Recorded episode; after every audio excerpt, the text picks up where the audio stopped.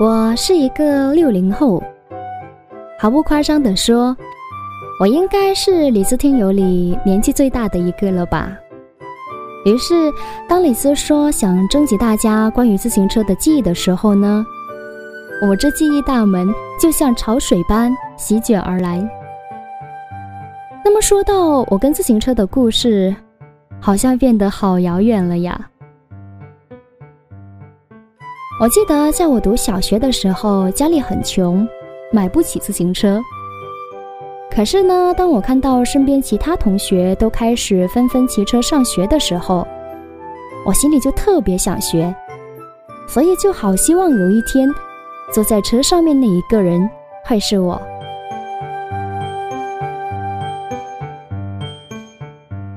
于是，我就抓住一切可以学习的机会。比如每天放学回家做饭的时候呢，堂弟就会在村里的晒谷场上学车，我看得心里痒痒的。于是每一次傍晚，我开始生火煮饭的时候呢，就会迫不及待跑到晒谷场跟堂弟商量，想要跟他借车来学。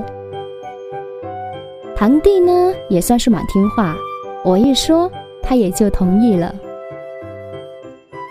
但是呢，你知道吗？学起车来的时候，我常常会忘了时间，我会忘了在厨房里一直还在煮的米饭。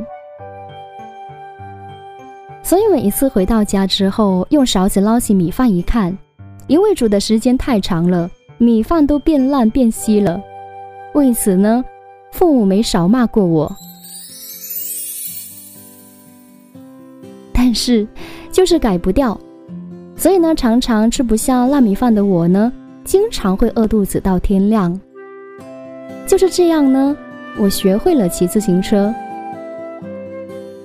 而再后来呀，家里也能买得起自行车了，所以自行车就成为我们上学的代步工具。读高中的时候呢，我们几个同学就约好，在每一年正月十八这一天呢。大家会一起到我同桌家里吃年历，然后有一年就发生了事故，至今的话呢，我还印象深刻。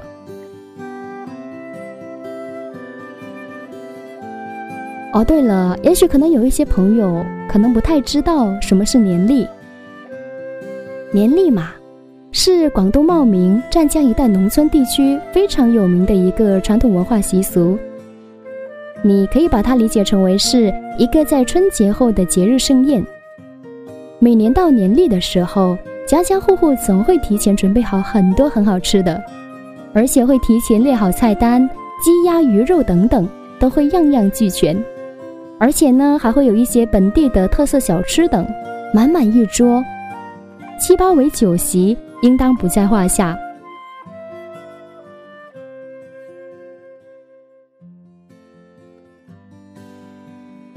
而不是年历的亲朋好友呢，在这一天都会如约来到家里边，然后大伙儿也可以趁这一天好好来叙叙旧。一年可能见不上几次的朋友，也可以在这一天见到大家。所以呀，年历其实也是一种集中的走亲戚方式了。而每到年历这一天，村里可热闹了。家家户户很早就起了准备饭菜，然后大概早上十一点左右呢，等亲戚朋友来的差不多之后呢，大家就开始准备大吃一顿，办得跟喜宴差不多。因为来的人呢没有约定好时间，所以一般都是来一桌，然后就吃一桌。从早上就会忙活到晚上的八九点，等所有人走了之后。还要打扫卫生、洗好碗筷等等，所以年历这一天会是很累。而且呢，在年历的时候，白天一般都会有舞龙舞狮表演，然后到了晚上，整个村都会放烟花，所以特别热闹。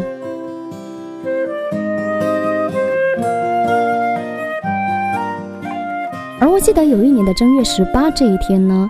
我们几个同学约好了，然后一起到同桌家里吃年历。因为太开心了，所以忘了时间。返回学校的时候，天色已经全黑了。当时我们几个人没带手电筒，所以一路上只能够借着天上的月光，还要靠着看公路沙子的反光摸黑前进。等我们回到一座桥前的时候，当时桥的坡度又陡又长，因为天太黑，根本就看不清对面。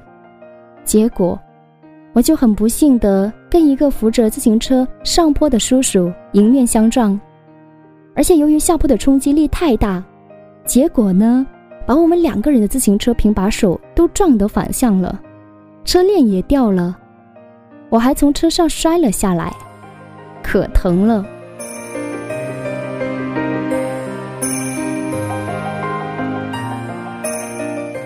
不过好在呀。当时的人们还算是淳朴简单，所以撞了之后也没有太多纠纷。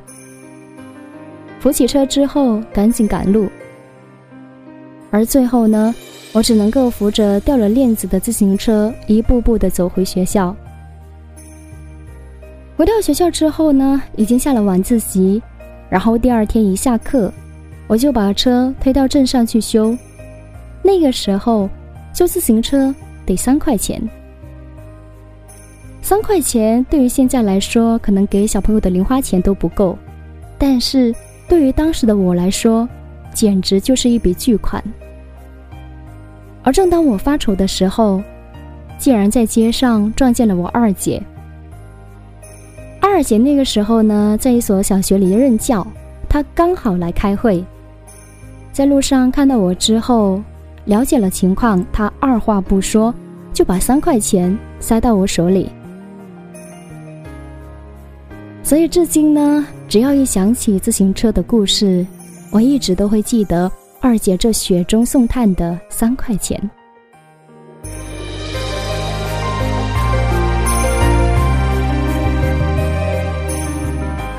而说到我二姐，我其实一直都非常的感激她，因为他对我的帮助实在是太多了。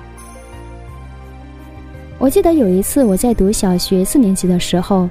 因为家里兄弟姐妹特别多，没钱交学费，然后我把课本都收拾好回家了。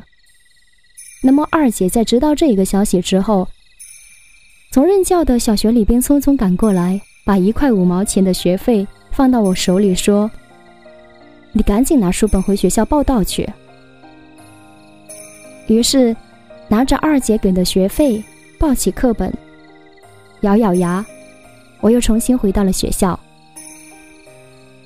所以至今这么多年过去了，我都会在想，如果不是二姐，我也许就跟其他的农村女孩一样，早早就退了学，回家干农活，也不会再有高中、大专读，可能最后也不会成为一名像二姐那样的人民教师。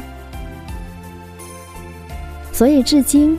我一直都感激我的二姐。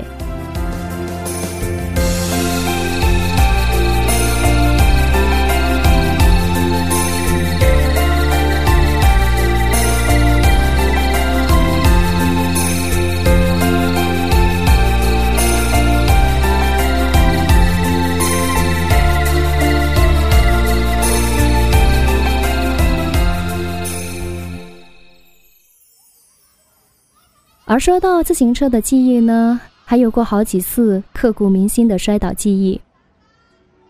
有一次呢，是从村里的祠堂前经过，一不小心，竟然连人带车掉到一个山沟里。回到家之后呢，才发现全身都是刺。因为摔得不轻，后来我妈就去问神了。你猜怎么说？祖上说啊，一个女孩家天天骑着车。从祠堂前经过，太没礼貌了。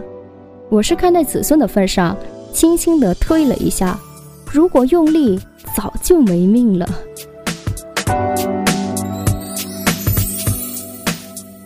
还有一次呢，我骑车去大姐家的路上，我自认为车技很不错了，然后下坡的时候，竟然只用一只手抓着车把手，结果。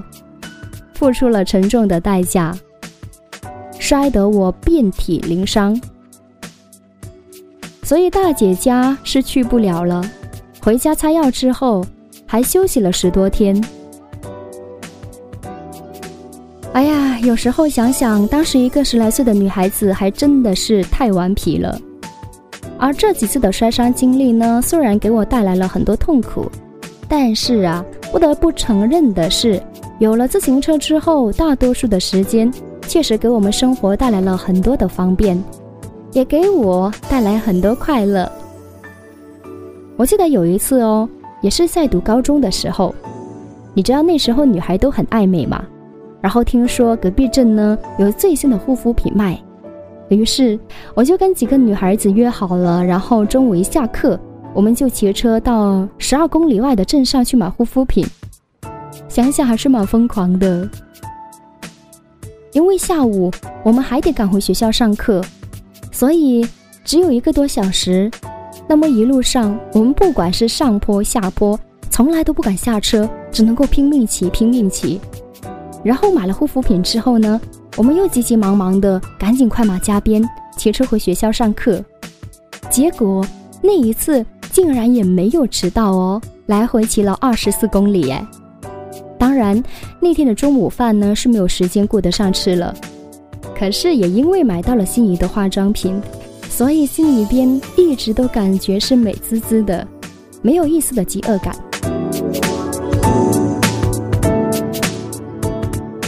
而再后来呀，我开始学会骑摩托车喽。所以有了摩托车之后，已经很久很久没有骑自行车了。那么到现在的话呢，不管我是回学校上课，或者说是回老家，又或者是出去赶集的时候看望朋友的时候，我都是骑摩托车。所以。就再也找不回之前骑自行车的感觉了。可是啊，这些宝贵的记忆会一直都烙印在我的心里，成为我青春最美好的回忆了，也是一笔不可抹去的珍贵记忆。毕竟啊，谁没有青春年少疯狂的时候呢？